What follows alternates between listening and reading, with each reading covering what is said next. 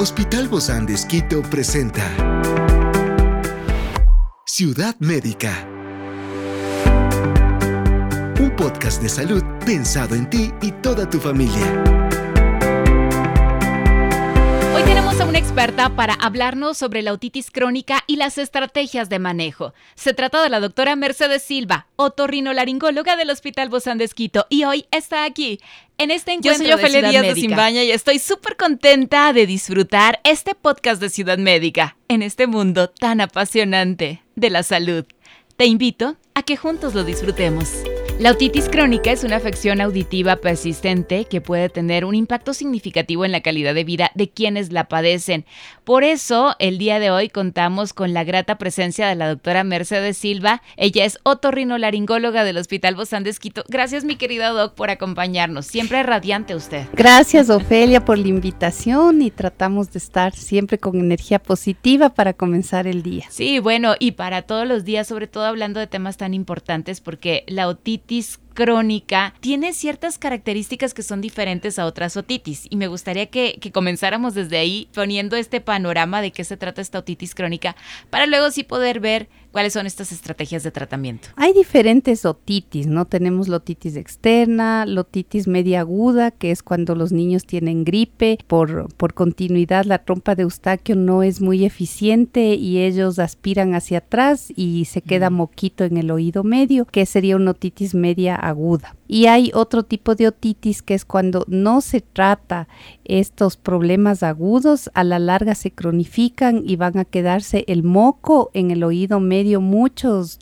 tiempo, muchas semanas, y eso va a provocar problemas auditivos. Eso que no es, por... la, la, sinusitis. No, no, no, eso es otitis media crónica, sería ya con efusión, pero ya de una forma crónica, es decir, ya pasa más de un mes, dos meses con ese moco en el oído y los niños tienen por, eh, pérdidas auditivas de unos 20, 30 decibelios porque ese moco no deja que haya una buena audición, un buen paso de sonido hacia el oído interno. ¿Y eso, Doc, hace que el niño esté con dolor en el oído o cuáles son esos síntomas? Ya, generalmente cuando, bueno, cuando es una otitis media aguda, aguda sí hay dolor, gripe, fiebre y todo eso que puede ser por una gripe, uh -huh. pero cuando ya esto se cronifica, eh, los padres incluso se dan un poco de cuenta porque el niño comienza a meterse los deditos en el oído, a veces hay sensación de el, el niño, como es pequeño, no sabe decir que tiene un tinnitus, entonces trata de meterse o se toca los oídos con las manos, hace que el padre alce el volumen de la televisión, por ejemplo, o cuando le llaman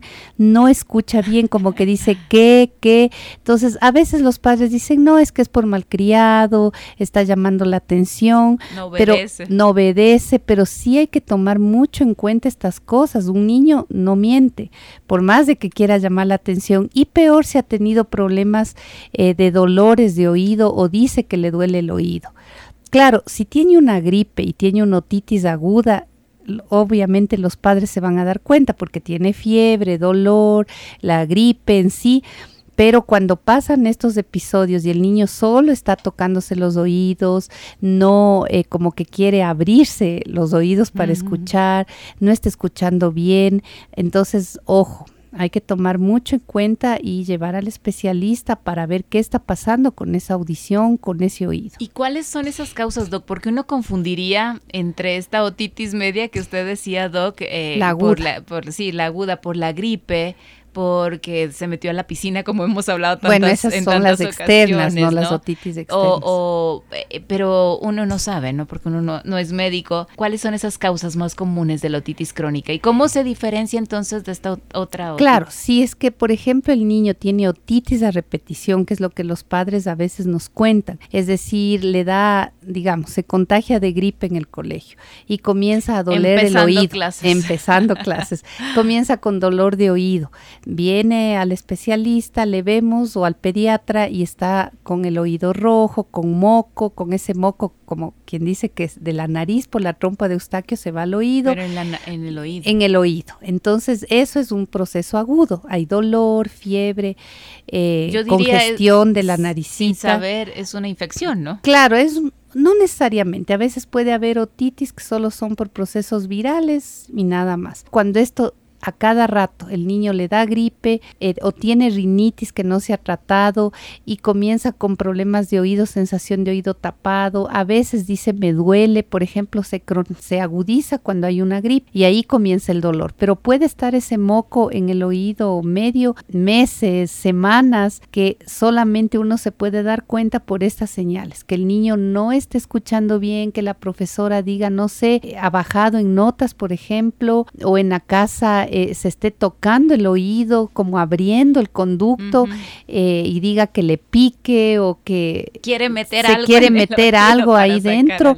Entonces eso hay que tomar en cuenta. O sea, es sería más eh, la sensación de oído tapado del niño y que no esté escuchando muy bien. Y no le huele mal el oído, ¿verdad? No, no, no, porque no es esa la otitis, no es externa, no, es, externa, no es eso, es otitis externa. Ustedes como especialistas doc en otorrinolaringología ¿Hacen algunas pruebas médicas que son necesarias para determinar esto? Claro que sí. Lo principal es el examen físico, la historia clínica, preguntar desde cuándo está así, si tiene problemas de repetición, mm. por ejemplo, rinitis que no se ha tratado, eh, cuando le da una gripe, ¿qué pasa? Y segundo, eh, bueno, eh, varios exámenes. Lo segundo es un examen físico, es decir, la otoscopía.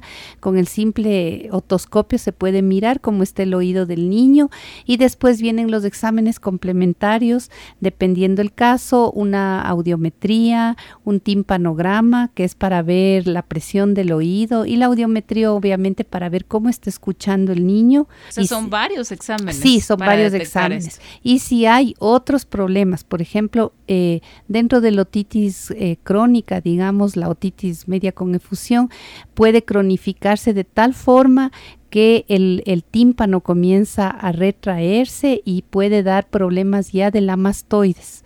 Entonces esos problemas ya son más severos. Es decir, que el, la presión negativa que tiene el oído por causa de que no ventila adecuadamente puede hacer que ese moco se vaya a las células de la mastoides, es decir, del hueso que tenemos en el oído y eh, tenga más problemas y se convierte en un colesteatoma. Experiencias excepcionales son el motor que nos anima a trabajar por la salud integral de nuestros pacientes. Expresamos el amor de Dios para dar prioridad a la vida por sobre todas las cosas. Seguimos con nuestro compromiso, la seguridad del paciente. Hospital Bozán de Esquito, a la gloria de Dios y al servicio del Ecuador. Que ya es un problema eh, digamos, severo del oído. Eh, este moco carcome las células, carcome el huesito del oído y puede eh, el niño perder la audición o tener otro tipo de complicaciones infecciosas en el oído. ¿Y eso da en ambos oídos, Doc? Puede ser en ambos oídos, bilateral o unilateral empieza con uno y luego... no, a veces puede tener los dos oídos de una sola vez. por eso es importantísimo entonces este diagnóstico a tiempo. Sí, antes el de este diagnóstico de las y, y, el tratamiento más que todo, el tratamiento a tiempo.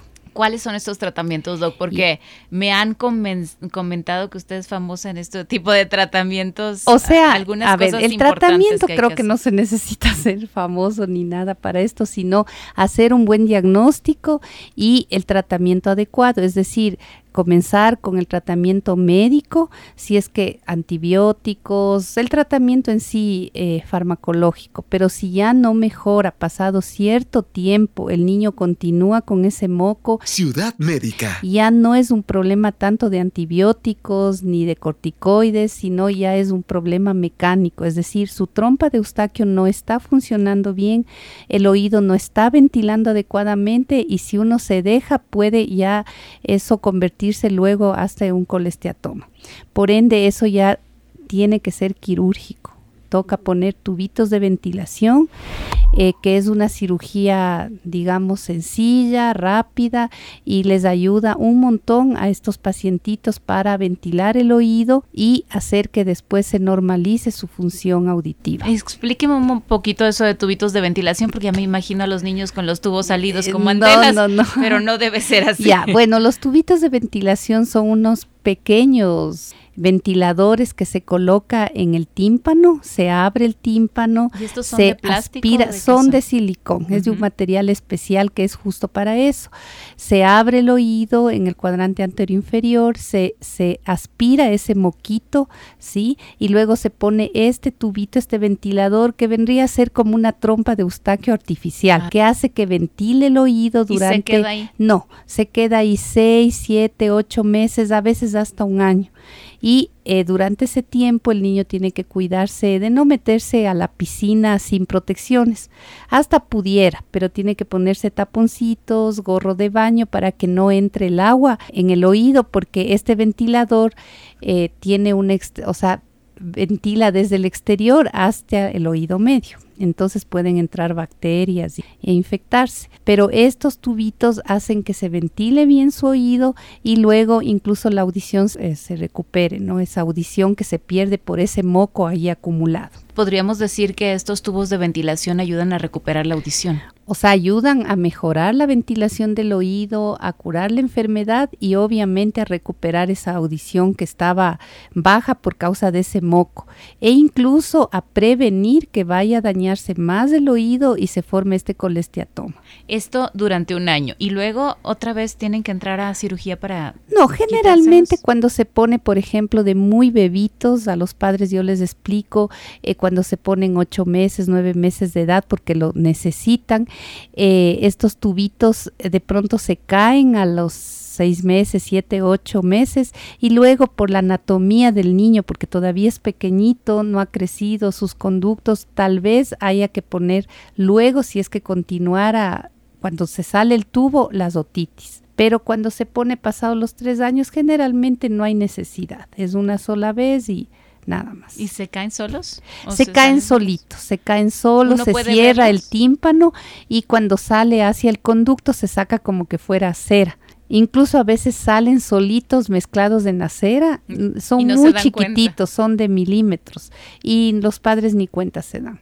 Entonces siempre hay que hacer controles periódicos a este tipo de, niños para, para ver cómo va su, su, oído, su audición. ¿Y a largo plazo, Doc, eh, se podría llegar a repetir esto o no? Una vez que ya tienen este tratamiento ya... eso digo, cuando son chiquitos, pequeños y de pronto tienen rinitis y no se les trata, eh, es importante que tengan una buena ventilación del aparato respiratorio para conseguir que, que todo esté bien. Ciudad médica. Probablemente sí se pueda otra vez colocar, pero pasado una edad ya no. Y de ahí entonces obviamente mejorarían muchísimo. claro, los niños apenas se les opera, salen de la cirugía, salen escuchando bien porque se aspiró esa secreción, ventiló bien el oído, esos tubitos ni se perciben y ellos salen mejor escuchando bien. Y, con una sonrisa. Y con una sonrisa, así que su audición está bien, hacer una vida normal y más que todo a prevenir problemas mayores como de estas otitis crónicas como el colesteatoma pero también los adultos, por ejemplo, cuando